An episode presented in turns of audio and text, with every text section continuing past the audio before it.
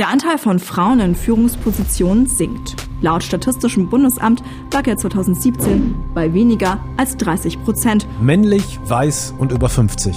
Das ist der typische Karrieremensch in Deutschland. Schlechte Karten für alle, die nicht in diese Beschreibung passen. Dann gab es halt diese traurige Situation, dass ich mich da dem Vorsitzenden vorstellen wollte und der auf mich zukam ähm, und bei mir Bier bestellt hat, weil er dachte, ich bin nur die Kellnerin. Ist das unfair oder sind alle, die nicht nach oben kommen, selber schuld?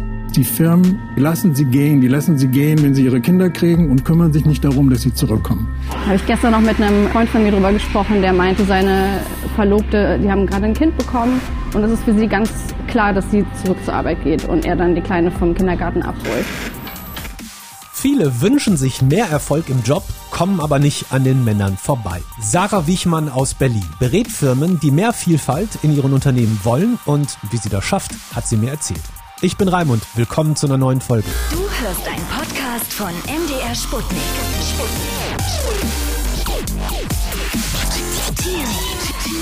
Raimund. Was würdest du machen, wenn dich der Bundestag anruft und sagt, du Sarah, wir sind zu alt, zu weiß, zu männlich. Wie ändern wir das? Dann sage ich erstmal schön, dass ihr es erkannt habt.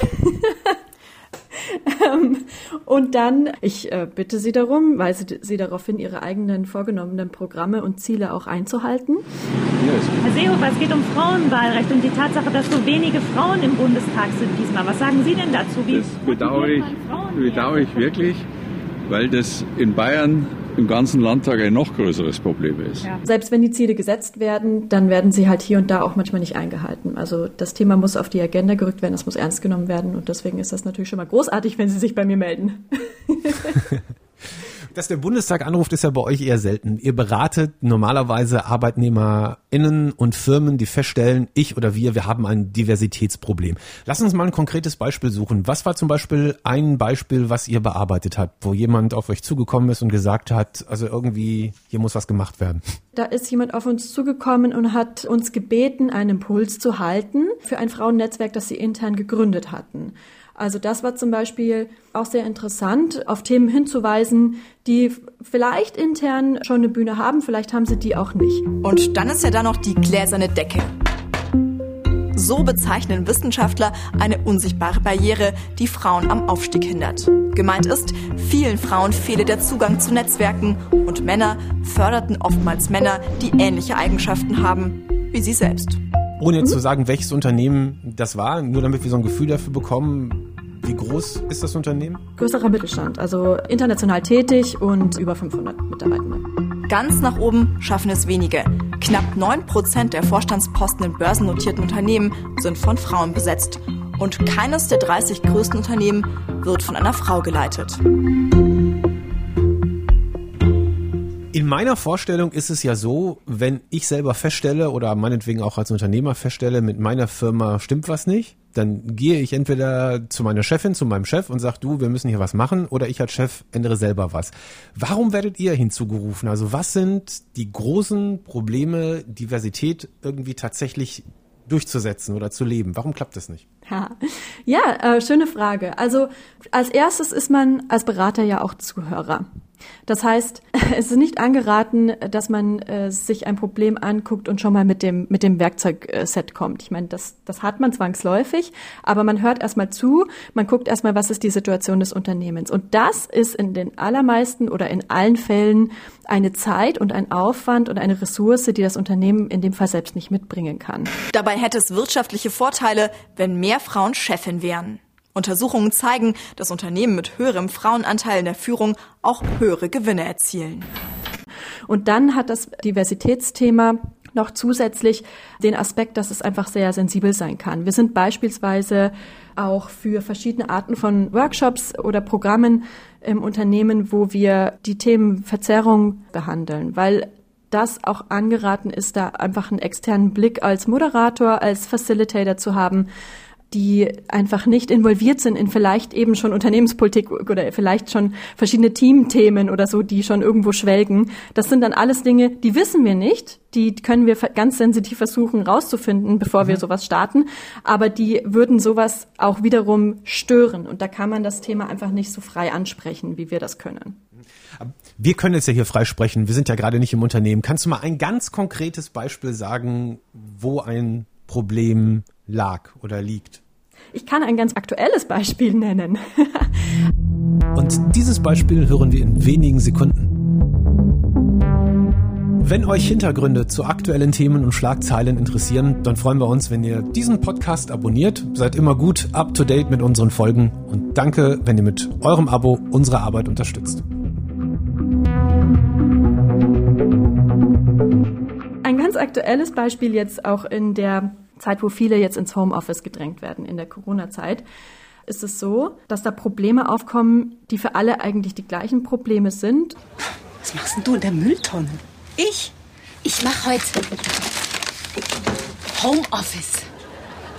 Im Haus komme ich ja leider zu nichts. Deswegen bin ich hier.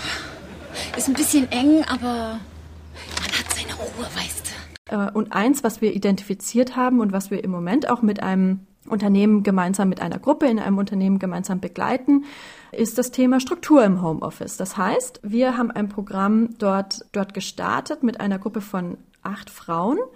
Wir begleiten die rund um ihren Arbeitsalltag, darin Struktur und Zielsetzung ins Homeoffice ja, zu bringen.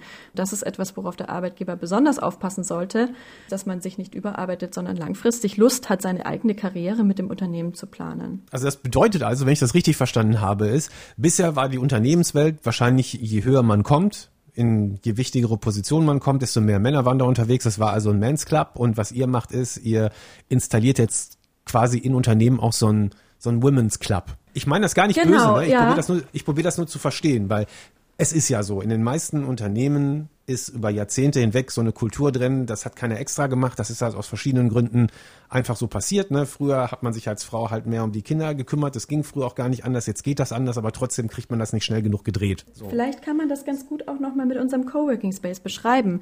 Da werde ich häufig gefragt, ja, warum ist der jetzt nur für Frauen? Was soll das eigentlich?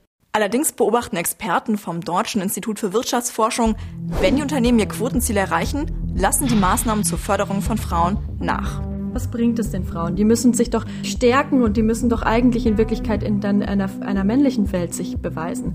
Aber der Punkt an unserem Space ist, eine Atmosphäre zu schaffen, die zeigt, das ist eine, eine normale Welt. Viele, viele, viele Frauen, die an ihrem Laptop sitzen den ganzen Tag. Das ist einfach ein ganz normales Bild und dieses Bild zu zeigen und diese Atmosphäre und diesen Raum und diesen freien Raum sozusagen in Unternehmen zu holen, das ist unser Ziel. Mhm. Jetzt haben wir die ganze Zeit über Frauen gesprochen, mhm. aber im Grunde betrifft das ja auch noch viele andere Gruppen. Ne? Siehst du das auch so? Absolut, absolut. Wir haben, wir haben ein Credo, das bedeutet, alles, was wir machen im Unternehmen, davon profitieren erstmal alle. Ne? Wir würden jetzt nicht in irgendeiner Form tätig werden im Unternehmen, die andere dann unterdrückt, sondern alles, was wir dort bringen, verbessert die Arbeitsqualität, es ändert und verbessert die Unternehmenskultur und damit ist das erstmal gut für alle. Aber es ist ohne Frage so, dass Diversität und vor allem auch in Deutschland natürlich nicht nur eine Gender-Diversitätsdebatte ist, sondern es geht darum, ein, ein buntes Bild, gemischte, verschiedene Perspektiven einzubringen, gerade wenn es darum geht, wo will eigentlich ein Unternehmen hin, was für eine Strategie hat das Unternehmen, welche Produkte ja, kreiert dieses Unternehmen mhm. Äh, und was brauchen wir eigentlich auch als Gesellschaft von Unternehmen. Das ist immer eine Verantwortung, die, finde ich, wird viel zu, viel zu kurz angesprochen. Dankeschön, Sarah. Sehr gerne.